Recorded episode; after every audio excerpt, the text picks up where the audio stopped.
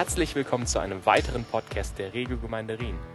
Für weitere Informationen und Updates besuche unsere Webseite regiogemeinde.ch. Hier seht ihr es, habt ihr schon im Newsletter gesehen, Elia. Ein natürlich übernatürliches Leben. Amen. Und in dieser Serie werden wir einige von den Themen beleuchten und vertiefen, die uns im Moment als Gemeinde beschäftigen. Was sind diese Themen? Zum Beispiel, ich erzähle ein paar auf. Wie erlebe ich persönlich, wie erlebst du persönlich eine vermehrte Freiheit und Dynamik des Geistes? Um ein natürlich können wir die Gaben, die Gott führen. Okay? Das ist eine der Themen, die uns beschäftigt. Wie können wir die Gaben, die Gott uns geschenkt hat, die Gott jedem Einzelnen geschenkt hat, wie können wir sie entfachen und wie können wir sie aktivieren? Wie können wir uns unseren Ängsten und Befürchtungen stellen? Wie können wir ihnen ins Auge schauen, aber dabei nicht stehen bleiben und uns von ihnen nicht ausbremsen oder sogar lähmen zu lassen, sondern trotz schlottriger Knie mutige Schritte zu gehen und kleine und große Durchbrüche zu erleben und so dabei zu wachsen? Amen. Das war eines der Themen an den Streamabenden. Für den einen war es easy, äh, sing, sing doch einfach, sing doch einfach. Der andere so, geh weg, lass mich in Ruhe. Das Leben von Elia gibt uns zu diesem Thema klasse Anschauungsmaterial und wird uns ermutigen und herausfordern zugleich. Seid ihr parat dafür? Ermutigen und herausfordern zugleich. Und nachdem wir in der letzten Serie vor allem im Neuen Testament unterwegs waren, finde ich es persönlich auch gut, wenn wir mal wieder ein Leben aus dem Alten Testament uns näher anschauen, das beleuchten und kennenlernen. Okay? Die Bibel ist immer noch old and new. Die heißt nicht alt, weil es alt ist. Und das heißt nicht mehr dabei, sondern äh, wir brauchen beides. Beides gehört zusammen. Und ich bin sehr dafür, diese Balance immer wieder zu haben. Also wir schauen uns jetzt zuerst den Vers an, bei dem Elia zum allerersten Mal auftaucht in der Bibel. Und zwar ist das erste Könige 17, Vers 1. Und der Vers goes like this. Und Elia, der Tischbieter aus Tischbe, in Gilead, sagte zu Ahab, so wahr der Herr, der Gott Israels lebt, vor dem ich stehe, wenn es in diesem Jahr Tau und Regen geben wird, es sei denn auf mein Wort. Vor dem ich stehe, heißt dem ich diene. Und diese Schwur, das ist eine Schwurformel, wo er sagt, so wahr der Herr lebt. Das heißt, es wird wenn Gott lebendig ist, wenn der Gott, dem ich diene, der wahre Gott ist und lebendig ist, dann wird es in diesen nächsten Jahren weder Regen noch Tau mehr geben. Es sei denn, ich sag's wieder. Das ist cool. Und die drei Fragen, die wir aus diesem Text herausstellen wollen, heißen, in welcher Zeit hat Elia eigentlich gelebt? Ist immer wichtig zu sehen, was für ein Kontext, was war der zeitliche Zusammenhang, warum tritt er plötzlich so komisch auf, warum redet er da was von einem, irgendeiner Dürre? Wer war dieser Elia, ist Frage zwei. Und die dritte Frage, was war die Botschaft von Elia? Und wir gehen gleich zur ersten Frage. In welcher Zeit lebte Elia? Über 100 Jahre hatten die Israeliten unter der Herrschaft von Saul, David und Salomo gelebt. Ihr könnt euch grob erinnern. Okay. Das waren die drei großen Kings, die am Anfang äh, geherrscht haben. Und auch wenn diese Herrscher alles andere als fehlerfrei waren gar, und auch viele Auseinandersetzungen hatten mit anderen Feinden, so gab es, war doch das Land unter ihnen vereint und besonders unter Salomo gab es eine Zeit des Friedens und des Wohlstandes. Nachdem Salomo gestorben war, brach ein Bürgerkrieg aus, der zu einer Teilung des Landes führte, und zwar in das Nordreich das dann in der Bibel immer als Israel beschrieben wird, und in das Südreich Juda. Okay? Hauptstadt des Nordreiches war Samaria und Hauptstadt des Südreiches, da wo auch der Worship standfand, war Jerusalem. Das ist vielleicht eine Hilfe für den einen oder anderen Christen, der im Alten Testament ständig durcheinander kommt und sagt, okay, da hier wird ein König beschrieben und dann heißt es im 38. Jahr des Königs in Juda. Und dann, hä? Was? So viele Könige. Wo kommen die alle her? Wieso waren die alle gleichzeitig? Und es hilft massiv, wenn man versteht, aha, seit dem Zeitpunkt war es geteilt. Das Nordreich heißt Israel, das Südreich heißt Juda, oben Samaria, unten äh, Jerusalem. Kapisch? Das war völlig kostenlos. Diese hilfreiche Information. Und diese Teilung, die blieb so lange erhalten, bis beide Reiche erobert und viele in die Gefangenschaft geführt wurden. Das Nordreich fiel im Jahr 722 vor Christus. Das kann man auch außerbiblisch wunderbar nachweisen, dass diese Fakten, die sind sicher. Und das fiel an die Assyrer und das Südreich fiel im Jahre 586 an die Babylonier, als dort der erste Tempel platt gemacht wurde und dann alles äh, in die Gefangenschaft geführt wurde. Und in den 200 Jahren des Nordreichs herrschten bis zur Eroberung 19 Könige, die alle übel drauf waren. Alle. Die alle taten, was dem Herrn missfiel was meistens bedeutete, dass sie andere Götter anbeteten. Das war die zentrale Sünde im Alten Testament. Götzendienst. Nicht mehr Gott zu folgen, ihm nicht mehr treu zu sein, sondern in Ehebruch zu verfallen im geistlichen Sinne und sich andere Götzen hinzugeben. Und es gab im Nordreich Israel keinen guten und keinen kein nicht gute und üble Herrscher, sondern es gab nur üble, sehr üble und total üble. Das waren so die Kategorien, die man hatte.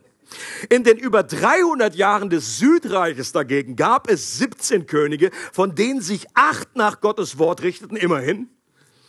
Aber neun waren ebenfalls böse. Okay?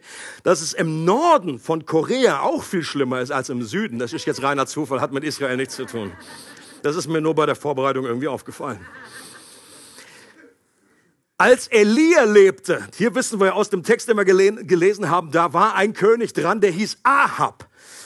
Nicht der von Moby Dick. Der war König im Norden. Das war das neunte Jahrhundert vor Christus. Okay? Könnt ihr euch noch gut dran erinnern. Und der war eine der größten Knalltüten, die es je gegeben hat. Und ich lese mal einen Abschnitt aus äh, 1. Könige 16, direkt vor diesem Vers, den wir gelesen haben. Da heißt es, Ahab, der Sohn Umris, wurde König von Israel im 38. Regierungsjahr, König Asas von Juda. Hier seht ihr genau das. Hier wird beschrieben, der König von Juda, der war schon im 38. Jahr. Und dann wurde er im Norden, wurde Ahab König. Er regierte 22 Jahre in Samaria. Auch Ahab tat, was der Herr verabscheute. Noch schlimmer als alle seine Vorgänger. Nicht genug, dass er wie Jerobium, der Sohn Nebats, am Götzendienst festhielt, er ging noch weiter und heiratete Isabel, die Tochter König Edbals von Sidon. Er verehrte ihren Götzen Baal und betete ihn an. Ja, er baute ihm in Samaria sogar einen Tempel mit einem Altar. Auch für die Göttin Aschera errichtete Ahab eine Stätte. Mit allem, was er tat, schürte er den Zorn des Herrn, des Gottes Israels, so sehr wie kein anderer israelitischer König vor ihm. Also wir sind hier in einer absoluten, einem Höhepunkt der Bosheit angekommen, zu dieser Zeit, die damals herrschte. Ahab heißt es war von all den schlimmen Königen der bis dato der schlimmste, was vor allem dadurch verursacht war, dass nicht nur er selbst böse war, sondern er sich auch noch eine Frau geangelt hat, deren Name in die Geschichte eingehen würde, als Inbegriff einer absolut bösartigen, machthungrigen und manipulierenden Furie, neben der die schlimmsten Hexen aus Grimms Märchen schon wieder sympathisch wirken. Müsst ihr mal durchlesen, wie, was das für eine Zeit war, was das für eine Frau war.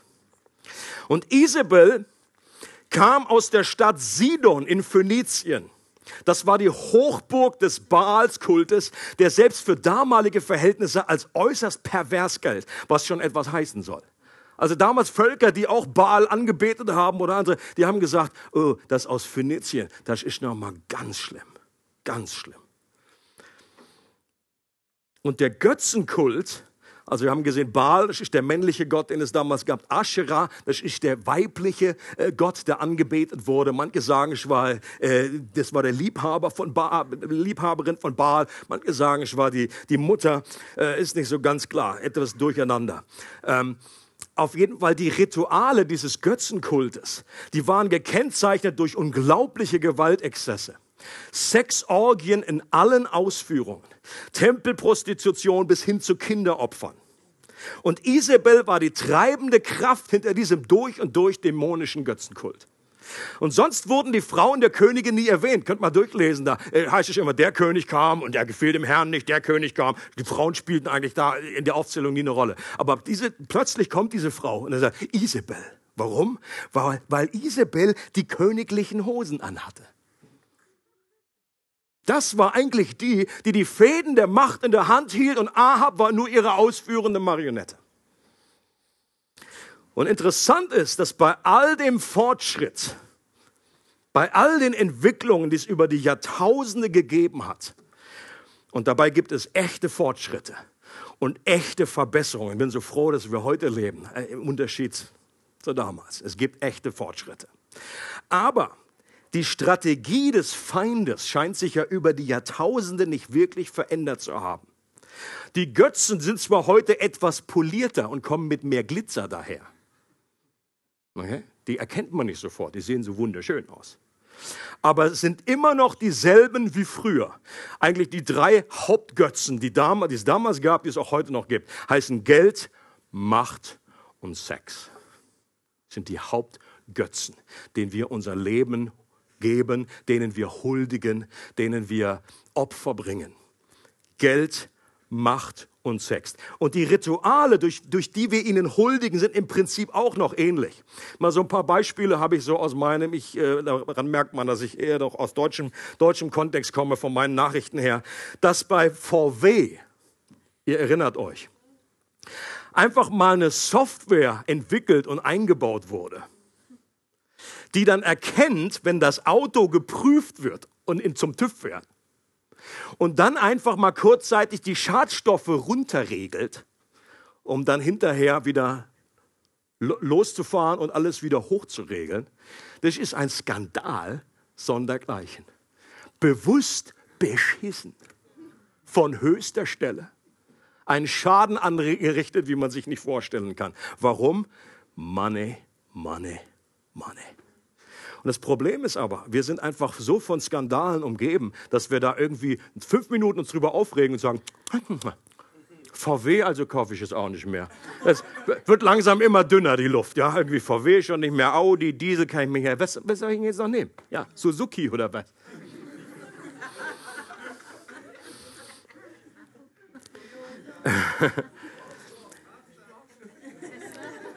Ein anderes Thema, nicht die Liebe, sondern eben der, die Macht oder auch die Gewaltexzesse, wie zum Beispiel beim G20-Gipfel. Auch da sagt die Polizei durch die Bank, dass die Gewalt hat eine neue Ebene der Verrohung und Brutalität erlebt. Da kommen Leute angereist, einfach, die wissen überhaupt nicht, worum es geht. Die haben überhaupt keine Ahnung. Es ist einfach nur eine Gewaltorgie. Man trifft sich einfach her. Aus Holland wird getickert, aus Spanien. Hey, kommt der, wir haben, wir, und das Ding hieß, die Demo hieß Welcome to Hell. Welcome to hell. Wenn man so eine Demo schon so nennt, dann muss man sich nicht, über, muss man sich nicht äh, überrascht sein hinterher, wenn es ein bisschen aus den Fugen gerät. Und genau das ist passiert. Da kommen Leute, die haben aber auch nichts mit dem Thema zu tun. Ist denn völlig wurscht. Es geht da nur darum, irgendwie Polizisten einen aufs Maul zu hauen, Flaschen zu schmeißen und einfach unglaubliche Verrohung. Oder auch vor einiger Zeit passiert, in der Berliner U-Bahn wird einfach, sind paar, paar junge Dudes, völlig cool, haben sich erstmal ein reingekifft und reingesoffen und dann treten sie einer Frau in der U-Bahn, die gerade die Treppe runtergeht, von hinten voll in den Rücken, dass die nach vorne stürzt und überhaupt noch äh, froh sein kann, dass sie am Leben ist. Unglaublich. Und das ist schön auf Video aufgenommen, kannst du dir wunderbar anschauen oder wie Flüchtlinge durch die Schleuse wie Tiere auf Schiffe gefercht und gewissenlos dem Meer überlassen werden. Erst kürzlich haben Reporter zum ersten Mal Zugang zu einem Löschzentrum von Facebook erhalten. Habt ihr das gelesen? Facebook hat Löschzentren. Bisher wurde da, kein Reporter durfte da rein. Das war top secret. Dann haben sie einen Reporter reingelassen, weil auf Facebook halt dann, äh, bevor dann irgendwelche schlimmen Inhalte hochgeladen werden, dass die ständig gelöscht werden. Das sind Jobs, die Leute haben. Und dann haben diese Leute gesagt, dass ich am Anfang, obwohl das schon hart, ich meine, wer sich für so einen Job überhaupt bewirbt, der, muss, der ist schon kein Weichei. Also der, der muss schon irgendwie wissen, was, was, ist da, was auf ihn zukommt. Aber das, das war, die haben Sachen gesehen, Die waren so pervers, die haben sich dann erstmal übergeben. In der Pause sind sie zurück, haben weitergemacht, haben aber dann gesagt, okay, nach einigen Wochen bist du abgestumpft. Es ist unglaublich, was da an Gewalt, an Sex, an Kindermissbrauch, äh, alles, äh, diese Inhalte da sind in unserer schönen, aufgeklärten Gesellschaft. Ich will damit nur zum Ausdruck bringen, wir sagen vielleicht, wir gucken zurück auf so eine Zeit, oh, dieser Baalskult, Junge, Junge, Junge, das war ja ganz schön schlimm. Und merken gar nicht, wie wir in all dem Glitzer, wie genau dieselben Götzen ihre gesause hässliche Fratze immer noch haben. Ähnliches in die, die, die Tausenden von Sexsklaven, äh, junge äh, Männer, äh, Mädchen, Jungs, die verkauft werden oder wo, wo zu Tausenden durch Abtreibung Kinder direkt geopfert werden. Okay? Auch vom Baalskult ist das bekannt. Ja, da wurden Kinder geopfert. Heute werden noch Kinder geopfert. Man nennt es einfach Abtreibung. Im Sinne der ja, ich muss ja noch vielleicht Karriere machen. Okay, nicht jedes Mal der Grund, ist schon klar. Aber es gibt diese Gründe, wo dann einfach nur gesagt wird, ja, das kann ich mir im Moment nicht leisten oder äh, ich, ich, die Zeit oder mein Körper, der wird da irgendwie, geht da komisch auf, das will ich jetzt nicht. Dostoevsky hat geschrieben in der Brüder Karamasow, wenn Gott nicht mehr existiert, dann ist alles erlaubt. Und das ist genau das, was wir auch erleben. Wenn Gott nicht mehr existiert, immer wenn eine Gesellschaft sich von dem Gott der Bibel verabschiedet, dann verabschiedet sie sich auch von einem allgemeingültigen Wertesystem. Aber die Good News ist die, für Gott gab es noch nie eine aussichtslose Situation. Früher nicht, heute nicht und das wird auch in der Zukunft so bleiben. Gott sitzt nicht im Himmel und sagt, das hätte jetzt keiner erwartet. Da weiß ich jetzt auch nicht. Ich habe so einige Pläne mir zurechtgelegt, aber Löschzentrum, wusste ich nicht. Die Bibel sagt, wo die Sünde mächtig ist, da ist die Gnade noch viel mächtiger geworden. Leute, und so schlimm das ist, wenn man in einer schlimmen, verrohten Gesellschaft lebt, wenn die Dunkelheit überhand gewinnt, die positive Botschaft ist die, dass das Licht Gottes umso heller scheint, je dunkler es ist. Es gibt der Gemeinde Jesu Christi mehr Möglichkeiten an die Hand, etwas zu tun, wo Menschen sehen, wow, so ist Gott. Okay. John Wesley hat in sein Tagebuch geschrieben, als er die Stadt Newcastle damals besucht hat. Und er sagt in seinem Tagebuch, nie in meinem Leben habe ich so eine schlimme Sprache, so ein Fluchen erlebt, und so viel Böses gesehen. England halt. Aber hat sich nicht viel verändert. Aber was er jetzt, was er jetzt sagt, ist reif für Erweckung.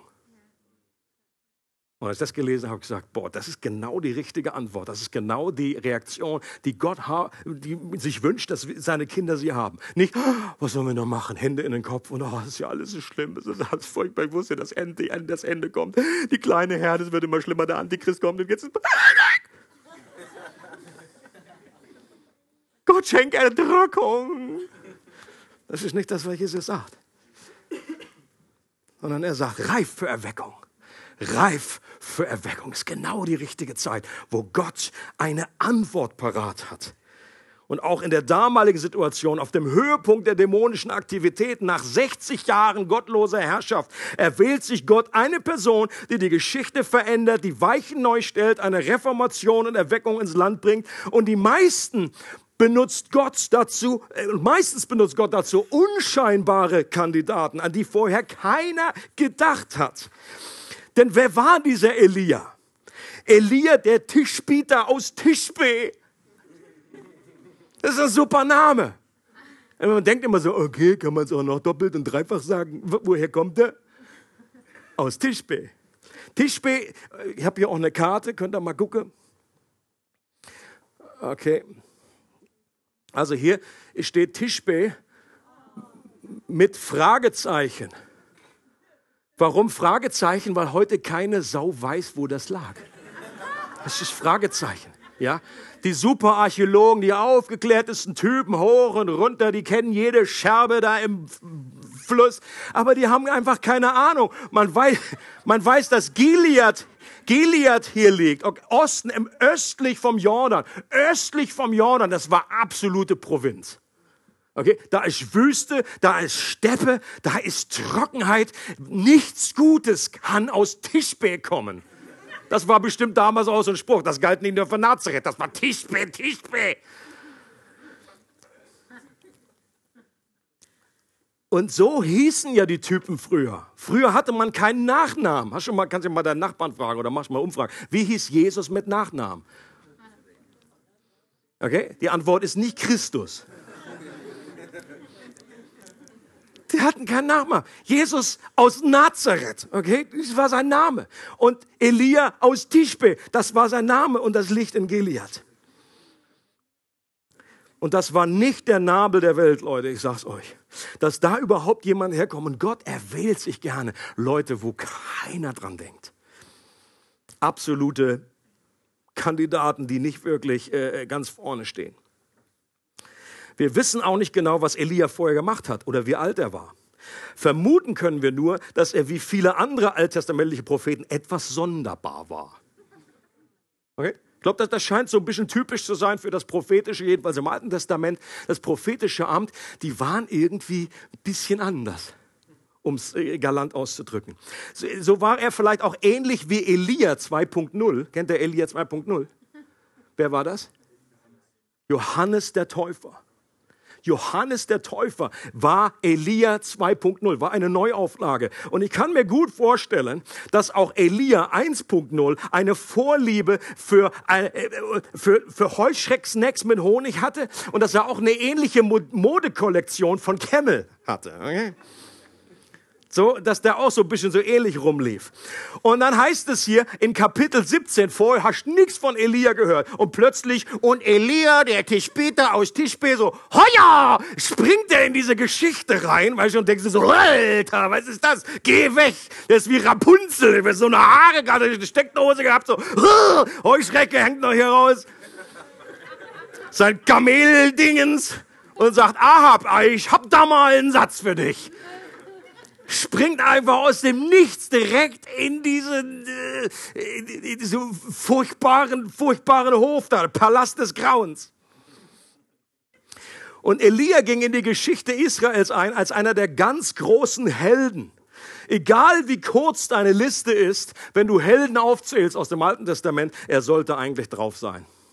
Über Jahrhunderte war Elia der geistliche Maßstab, an dem alle anderen gemessen wurden. Er war einer von zwei Menschen, die ohne zu sterben in den Himmel teleportiert wurden. Das ist cool. Er war derjenige, der dem damaligen teuflischen Baalskult auf dem Karmel die Stirn geboten und unglaubliche Wunder gesehen hat.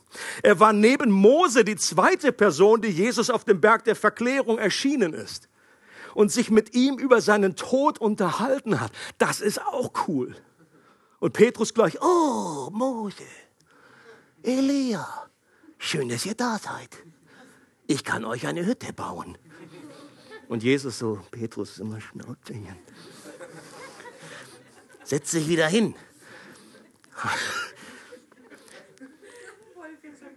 Der Engel Gabriel hat die Geburt Johannes des Täufers angekündigt mit den Worten, und er, nämlich Johannes, wird vor ihm, nämlich vor Jesus hergehen in dem Geist und der Kraft des Elia.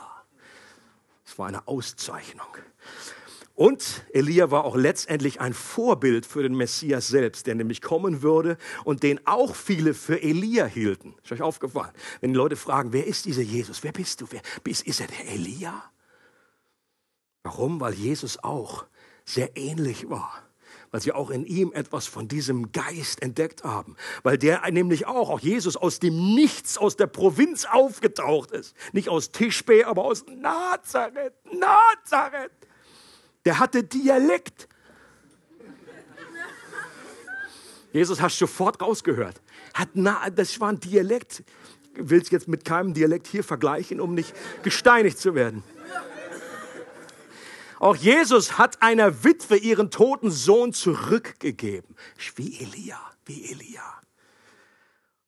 Und er hat ebenfalls die Mächte des Bösen besiegt und ist auch am Schluss in den Himmel aufgefahren.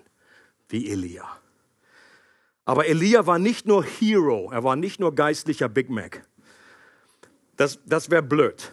Okay, dann würden wir die ganze Serie machen, hier schön irgendwie zurückschauen und sagen, boah, der Elia, ey, boah, boah, boah, der hat das drauf gehabt. Und uns wäre das überhaupt nicht, für uns wäre damit nicht geholfen. Er blieb doch, Elia blieb bei allem sehr menschlich. Er war auch ein wandelnder Widerspruch. Er, er, er, er stellt sich gegen Hunderte von falschen Propheten und flieht dann voller Angst vor einer einzigen Frau. Nach zu Himmel hoch jauchzend ist er zu Tode betrübt, wird depressiv und will nur noch sterben. Er, bemitleidet sich selbst und ist in seiner Wahrnehmungsverschiebung überzeugt, dass er der Einzige ist, der Gott treu geblieben ist. Und sagt, Gott, ich bin der Einzige, der Einzige. Mein Schatz. Nein, das war ein falscher Film. Er ist der Einzige. Und dann sagt Gott, muss ihn liebevoll korrigieren und sagen, sind noch 7000. Und er so, im Ernst? Yep. War also ein bisschen überzogen in seiner Selbstwahrnehmung. Mit anderen Worten, Elia war ein normaler Mensch wie du und ich. Er war ganz menschlich. Und so sieht es auch das Neue Testament. In Jakobus 5 heißt es, Elia war ein Mensch von gleichen Gemütsbewegungen wie wir. Das sagt Jakobus. Warum sagt er das? Weil er uns ermutigen möchte zu beten. Und er nimmt Elia als Beispiel und sagt, guck mal, der, der war auch, der, der hatte auch seine Höhen und Tiefen, der hatte auch seine Schwächen, aber er hat gebetet und es hat etwas bewirkt und er hat ihn nicht als großen Hero hingestellt, sondern der hat gebetet, wir können das alle nicht. Er hat, er will uns ermutigen und sagt, was Elia konnte, das können wir auch. Nicht, weil wir so doll sind, sondern weil wir den Zugang zur selben Quelle haben wie Elia. Derselbe Gott. D.L. Moody, berühmter Erweckungspreacher, hörte die Worte des britischen Erweckungspredigers Henry Varley, der sagte, die Welt wird noch erleben, was Gott mit einer Person tun kann, die ihm vollkommen hingegeben ist. Ich sage es nochmal, die Welt wird noch erleben, was Gott mit einer Person tun kann, die ihm vollkommen hingegeben ist. Und Moody's Antwort darauf war sinngemäß, Gott, lass mich diese Person sein. Und ich möchte, dass du, wenn du hier sitzt heute, auch diese Reaktion im Herzen hast. Nicht, oh Gott, du kannst mich ja eh nicht gebrauchen. Okay, ist die Lüge from, from the pit of hell. Okay, die stinkt so nach Schwefel, diese Lüge. Dass, Gott, dass der Teufel uns einreden möchte, okay, Gott kann jeden gebrauchen, den, den, den, der, der vor dir sitzt, rechts neben dir, links neben, hinter dir sitzt, aber dich nicht. Das ist die Lüge. Und Gott möchte, dass wir wissen, dass wenn wir uns Gott anvertrauen und wirklich ihm uns hingeben, dann kann er und dann wird er uns benutzen. Das muss nicht immer gleich spektakulär sein, aber das wird kraftvoll sein. Und das wird die Welt verändern. Elia war ein gewöhnlicher Mensch, der auf ungewöhnliche Art von Gott benutzt wurde. Und natürlich hatte Elia eine spezielle Berufung. Und unser Leben wird nicht unbedingt so spektakulär laufen wie seins. Und doch möchte Gott, dass wir als seine Kinder damit rechnen, dass Gott uns mitten in unseren Schwachheiten und Begrenzungen auch auf außergewöhnliche und übernatürliche Weise gebrauchen kann. Egal ob in der Öffentlichkeit vor tausenden Menschen zu prägen, prägen oder im Verborgenen ein oder zwei Menschen. Ich habe das schon mal irgendwann gebracht, wie, wie Spurgeon, Spurgeon, einer der größten Evangelisten, der Tausende und Tausende zu Jesus geführt hat. Wie ist der zum Glauben gekommen? Ein Lion-Preacher. Ich glaube, der, der, der vorher vielleicht nie gepredigt hat oder äh, später auch nicht mehr gepredigt hat, wissen wir nicht genau. Auf jeden Fall war das irgendwie kein Bekannter. Der ist untergegangen in der Geschichte. Da hat es geschneit in London oder wo er da gerade war, weiß nicht mehr genau. Es hat geschneit, sodass der echte Preacher nicht mehr hinkommen konnte zu seinem äh, in der Kirche da. Und dann musste, ist der andere eingesprungen. Und Spurgeon saß da in der äh, zweiten Reihe, wie auch immer. Er war nicht äh, gläubig und dann predigten. Der hatte gar kein richtiges Konzept. Der hat irgendwie da was hin und her geredet und Spurgeon hat sich an kein Wort erinnert, was der inhaltlich gesagt hat. Und dann plötzlich guckt er den an und sagt, mein Sohn, bist du erlöst? Und Spurgeon so, ah! okay, keine Ahnung. Und dann sagt er zu ihm, blicke auf Jesus und du wirst errettet werden. Sag das nochmal zwei, dreimal, blicke auf Jesus und du wirst errettet werden. Leute, stellt euch mal vor, ein einfacher Mann. Und das war vielleicht diese eine Tat, diese große Heldentat, die er vollbracht hat. Er hat jemanden zum Glauben geführt, der später Tausende von Menschen erreicht hat. Amazing. Lass uns für Schnee beten. Oder? Hey, und, und wenn ich dann nicht rechtzeitig zum Gottesdienst komme, I'm fine, I'm happy. I'm happy.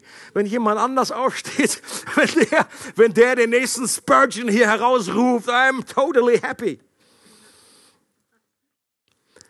Jesus hat mal gesagt, dass der Kleinste im Reiche Gottes, das heißt, der unreifste und der fleischlichste Christ im neuen Bund, das ist der Kleinste im Reiche Gottes, dass der größer ist als Johannes der Täufer, das war der größte im alten Bund. Für diesen Gedanken unglaublich. Warum? Weil wir einen absolut anderen Zugang haben, weil wir das Evangelium verstehen, weil wir das Kreuz verstehen, weil der Heilige Geist in uns wohnt. Das war in den meisten Fällen im Alten Testament nicht der Fall. Da heißt es immer, der Heilige Geist war auf ihnen. Sie hatten eine Salbung, der war auf dem König, war auf dem Propheten. Aber jetzt sind wir der Tempel des Heiligen Geistes. Der Heilige Geist wohnt, Gott selbst, der Schöpfer, wohnt in uns. Und ich glaube, das ist die Wahrheit, die der Teufel vor unserem inneren Auge äh, verbergen möchte wie nichts anderes, damit wir nicht verstehen, zu welchem Potenzial wir eigentlich in der Lage sind. Gott will dich gebrauchen. Gott will dich gebrauchen. Er will dich gebrauchen. Leute, die Zeiten sind vorbei, wo ich irgendwie so One-Man-Ministry oder wo irgendwie dann irgendwie, gut, ähm, widerspricht sich ein bisschen selber, wo einer redet, die anderen hört zu. Äh, das ist auch wichtig, so als Zubereitung. Aber es ist wichtig, dass wir als Body funktionieren und dass Menschen mehr und mehr, dass jeder äh, in seine Gabe hineinkommt und dass er sich gebrauchen lässt von Gott. Der letzte Punkt ist, was war die Botschaft von Elia? Seine Kernbotschaft wird schon durch seinen Namen deutlich. Das haben wir so oft im Alten Testament, dass der Name Programm ist. So wie der Typ hieß, Mann oder Frau, das war ihre Botschaft, das war ihre Aufgabe. Äh, Elia, was heißt das? Im Hebräischen heißt es etwas länger Eliyahu. Das heißt, mein Gott ist Jahwe oder mein Gott ist Herr. Mein Gott ist Herr.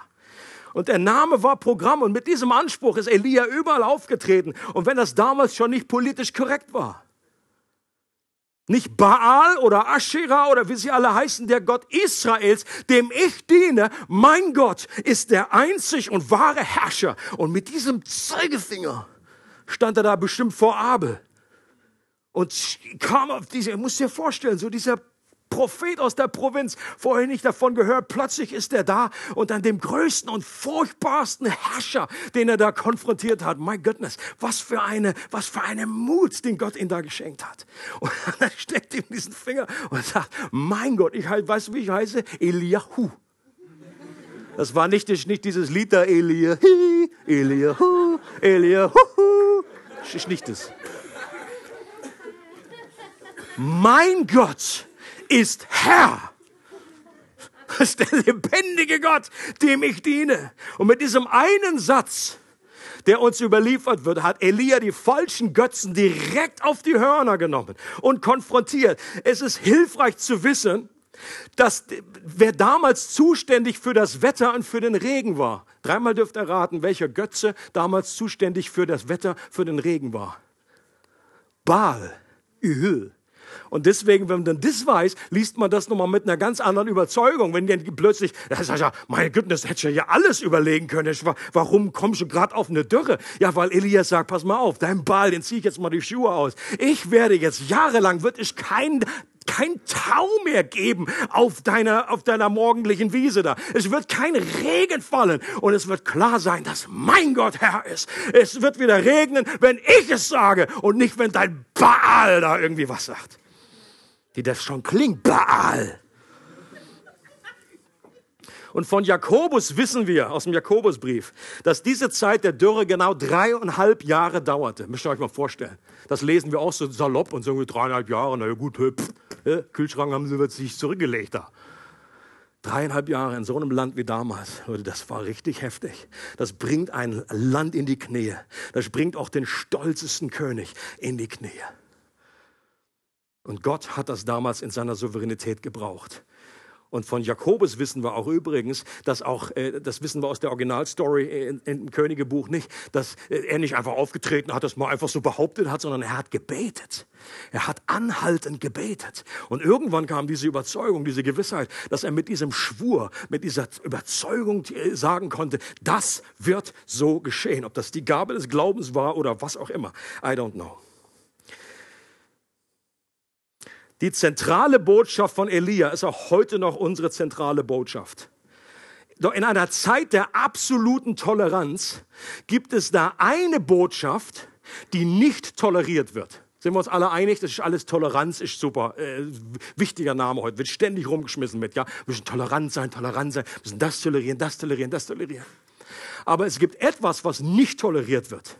Nämlich so eine Aussage, sobald du mit Elia behauptest, mein Gott ist der einzig wahre Gott, dann ist das politically inkorrekt hoch 10. Das darf niemand sagen. Das ist Bebe.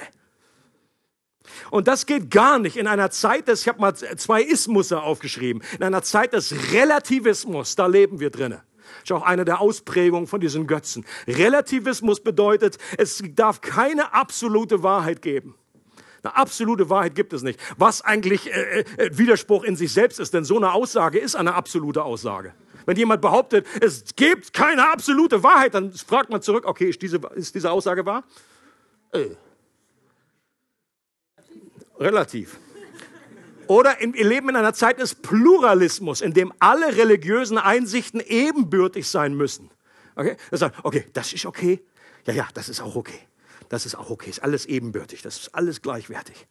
Und wir leben auch in einer Zeit des Synkretismus. Das heißt Vermischung, bei dem alle Wege nach Rom führen und man sich deshalb seinen eigenen Glaubensmix zusammenstellen kann. Habe ich früher auch gemacht. In meiner Zeit des New Age und so weiter. Habe ich gesagt, oh, da ist was Interessantes. Das nehme ich von Jesus und das nehme ich ein bisschen von Buddha und ein bisschen noch Zutaten von Hindu.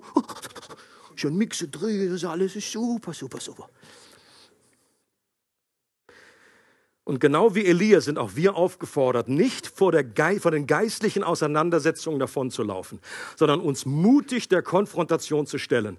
Denn auch wenn wir es mit einem besiegten Feind zu tun haben, gibt es noch einen Kampf des Glaubens, den wir zu kämpfen haben. Okay?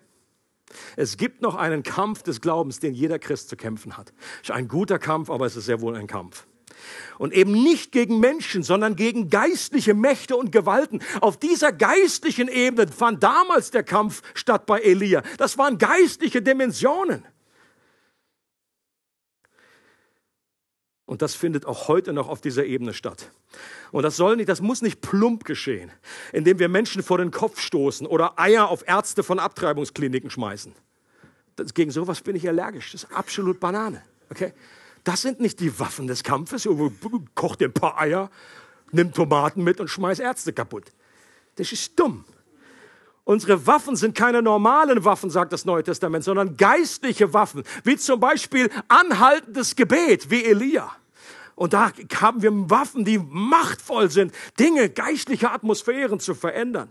Menschen mit den Augen des Vaters zu sehen und sie zu lieben und respektvoll zu behandeln. Die Wahrheit in Liebe zu sagen. Okay? Wahrheit ohne Liebe ist einfach total abturnend. Und Liebe einfach ohne Wahrheit ist irgendwie so gummimäßig. Ist so wie, als wenn du Pudding an die Wand nagelst. Die ist nichts Gescheites, aber Wahrheit und Liebe gehören zusammen. Oder wie wir heute in der Anbetungszeit gehört haben, Anbetung, Worship ist eine Macht, ist eine Kraft. Gott kämpft für uns und dass wir das erkennen. Oder eine weitere Waffe ist Vergebung. Ich weiß nicht, ob ihr mal gesehen habt, in YouTube könnt ihr das anschauen. Jerry Ridgway war, ist in die Geschichte eingegangen als Green River Killer. In Amerika hat 49 Frauen umgebracht. Ein Serienmörder, der dann irgendwann gefasst wurde, äh, überführt wurde, erst dann als diese äh, als DNA-Tests dann äh, kamen. Vorher hat man den irgendwie nicht äh, überführen können. Und dann hat er dann den Deal gemacht mit denen, hat gesagt, okay, ich sag euch, wo die ganzen äh, Leichen sind, und dann, äh, aber dann wird, werdet ihr mich nicht umbringen, sondern einfach dann nur ins Gefängnis stecken und so weiter. Okay? Und es ist von dem, von der, von dem Gerichtssaal gibt es dann ein Video, wo ein Zeuge nach dem anderen, das sind alles Angehörige von den Frauen, die umgebracht wurden. Und die meisten von denen, menschlich total nachvollziehbar, äh, die wünschen dem nur eins, dass er möglichst lange in der Hölle schmort. Du sollst Schmerzen haben ohne Ende. Diese Frauen, die, den, die ihm scheinbar egal war, der hat irgendwie nicht mit der Wimper gezuckt. Der hat irgendwie gar keine Reue gezeigt. Der hat sich, der war eiskalt da. Er hat gesagt, für dich war das vielleicht egal. Du hast die Namen vergessen. Das war meine Schwester. Das war meine Mutter. Das war meine Tochter. Und ich wünsche dir, dass du in der Hölle schmorst. Das war der normale Ton, der Tenor, okay? Und dann kam einer, offensichtlich Christ, und er hat gesagt, Mr. Ridgway, das, was Sie getan haben, macht es für mich sehr, sehr schwer, das umzusetzen, woran ich eigentlich glaube. Aber ich sage es hier trotzdem, Ihnen ist vergeben. Ihnen ist, ich vergebe Ihnen. Und alle so. Und du musst sein Gesicht sehen, wie er an, wie er anfängt. Plötzlich reagiert dieser Mann. Plötzlich reagiert sein Herz. Ich habe keine Ahnung, was danach passiert ist, ob das, welche Auswirkungen das hatte. Aber ich sage nur eins, die Vergebung hat eine unglaubliche Power. Das ist eine der, dieser, dieser Waffen, in Anführungsstrichen, die wir haben. Mit diesen Waffen zerstören wir Gedankenfestungen, reißen Bollwerke der Vernunft ein und lassen dem Stolz und Hochmut des Menschen, der sich gegen die Erkenntnis Gottes erhebt, die Luft raus auch ein ganz praktischer Schritt, bei dem wir den, die geistliche Konfrontation uns stellen, ist die Wassertaufe. Die Wassertaufe. Wenn wir uns zu diesem Schritt entscheiden, dann erleben wir oft eine Konfrontation, die auf natürliche Art und Weise nicht zu verstehen ist. Ich habe das schon so oft erlebt, dass Leute gesagt haben, ich bin zum Glauben gekommen, ich bin Christ geworden äh, und dann war das familiäre Umfeld, die waren alle, ja gut, ja, finden wir jetzt ein bisschen komisch, aber war jetzt nicht so schlimm, nehmen wir mit, macht Volksschall diesem Jesus, alles klar. Doch als sie dann gesagt haben, ich lasse mich jetzt im Wasser taufen, dann ist plötzlich, da, äh, da, geht, da, da geht da die Post ab. Da kommen Konflikte Konflikte. Da kommen gut einerseits verstehbar, wenn die Eltern gesagt haben, ja, wir haben dich ja schon getauft und hin und her. Aber es ist mehr als das. Es ist eine geistliche Dimension. Da ist plötzlich eine neue Dynamik da. Warum? Weil wir uns in der Taufe outen, weil wir in der Taufe das, das äh, sichtbar machen und sagen, das, dieser Gott, mein Gott, ist der wahre Gott und dem will ich folgen und vor der sichtbaren und der unsichtbaren Welt. Und die unsichtbare Welt, die liebt es nicht, wenn wir uns taufen lassen. Und ich möchte dich herzlich ermutigen, wenn du hier sitzt heute und du bist noch nicht getauft, nicht im Wasser getauft durch Untertauchen. Ich möchte dich herzlich einladen, dass du dich taufen lässt. Wir haben, kann ich äh, mit, mit, mit Freude erklären, dieses, dieses Jahr noch eine Taufe. Und zwar nicht weit weg, am 15. Oktober. Jeha! Warum? Weil Lulu sich taufen lassen möchte. That's great. Und ich möchte diese Gelegenheit gleich nutzen, um dich dazu einzuladen und zu sagen, bitte lass dich taufen. Wir, äh, wir betonen das. Uns ist das wichtig, weil wir der Überzeugung sind, dass es Gott wichtig ist. Leute, und ich habe noch nicht einen einzigen erlebt. Ich habe schon viele erlebt, die einfach Mühe damit haben und sagen, ja, aber, aber ich weiß nicht und äh, ich bin schon so lange Christ und ich habe mich doch früher, als Baby bin ich doch getauft und dann, ich weiß nicht, ob ich das so sehe und so weiter. Leute, ich sage euch eins, ich habe noch nicht einen erlebt, der, der dann diesen Schritt gegangen ist, der das hinterher bereut hat. Nicht einen einzigen. Okay? Und äh, du kannst nur gewinnen bei dieser Entscheidung. Was soll denn passieren? Was soll passieren? Wirst du im Himmel ankommen und Jesus wird zu dir sagen, ach Mensch, das war doch aber jetzt echt nicht nötig. Du bist doch schon als Kind, das war aber so eine Zeitverschwendung. Das wird noch nie passieren im Leben. Jesus wird sagen, ich freue mich, mein Kind, über diesen Mut, über diesen Schritt des Glaubens, dass deine Liebe zu mir das zum Ausdruck gekommen ist, dass du nochmal diesen Akzent setzen wolltest. Ich persönlich könnte bei jeder Taufe dann nochmal ins Wasser springen, wenn ich dürfte.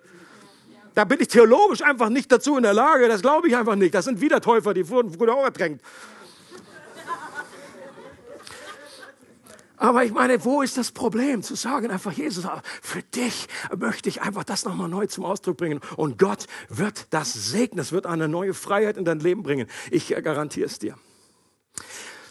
Okay, möchte zum Schluss einige, mit einigen Fragen aufhören und dann wollen wir noch Zeit nehmen, füreinander zu beten. Möchte dich äh, fragen, ob du sagen kannst, dass dieser Gott dein Gott ist. Kannst du das sagen, wie Elia gesagt hat? Das ist mein Gott. Es ist ein Riesenunterschied, ob du einfach nur glaubst, es gibt einen Gott. Früher habe ich auch lange, lange Jahre habe ich geglaubt, es gibt einen Gott. Aber der große Unterschied in meinem Leben kam, als ich geglaubt habe, dieser Gott ist mein Gott wurde persönlich für mich. Vielleicht bist du hier heute und du kannst das noch nicht mit Überzeugung sagen. Du kannst noch nicht sagen, das ist mein Gott. Ich habe eine persönliche Beziehung. Ich weiß, dass dieser Gott lebt und ich weiß, dass er mich liebt. Ich weiß, dass, die, dass, Gott, dass Jesus dieser Gott ist, der für mich gestorben ist, der ähm, am Kreuz für meine Schuld bezahlt hat. Und Gott wartet darauf. Er sehnt sich danach dich willkommen zu heißen. Zu sagen, komm, sei herzlich willkommen. Ich möchte dir diese Gewissheit schenken, dass du sagen kannst, das ist mein Gott. Und ich möchte auch dich fragen, bist du bereit, die Botschaft Elias mutig und mit einem Rückgrat zu verkündigen? Auch wenn das politisch nicht korrekt ist. Okay? Und das muss nicht gleich äh, irgendwo äh, vor dem Bundeskanzler sein oder vor irgendeinem König, sondern das kann einfach da sein, wo du arbeitest. Als wir uns mit Ramborama getroffen haben, haben wir dann erst noch ausgetauscht, wie, wie, wie oft das vorkommt, dass man sich einfach als Christ nicht wirklich traut. Dass man das nicht, nicht, noch nicht mal traut zu sagen, hey, ich bin Christ. Man nicht mal traut sich zu sagen, hey, ich hier die Gebetsgruppe. Ich, ich bin bei der Gebetsgruppe, man, bin ich hier richtig? Und dass man, wenn, man, wenn man zehn Jahre mit jemandem zusammenarbeitet, vielleicht so im Office nebeneinander und findet dann erst raus, dass der andere auch Christ ist, dann glaube ich, da gibt es ja einfach noch viel Luft nach oben, dass wir einfach mutig, das, das kann eigentlich nicht sein. Wir sollten einfach äh, mutig dazu stehen, zu dem, was wir sind, was wir glauben. Und bist du bereit, den guten Kampf des Glaubens zu kämpfen und dir bewusst zu werden, dass wir in einer geistlichen Auseinandersetzung sind, die erst vorbei sein wird, wenn Jesus wiederkommt und wenn alle Feinde unter seine Füße gelegt sein werden. Und wenn dich das angesprochen hat, diesen Punkt, das auch in einer Taufe zum Ausdruck zu bringen, dann möchte ich dich herzlich einladen. Komm im Anschluss an den Gottesdienst auf mich zu. Lass uns das, lass uns die Gelegenheit beim Schopfe packen. Ich taufe dich gerne mit an diesem nächsten Termin. Es gibt nicht mehr so viel Zeit, bis die Wiese zugefroren ist.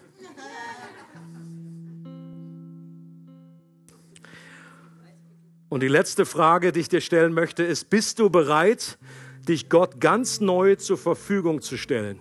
Und mutig damit zu rechnen, dass seine Gegenwart und Kraft deine Seele erfüllt und du ein natürliches, übernatürliches Leben anstrebst.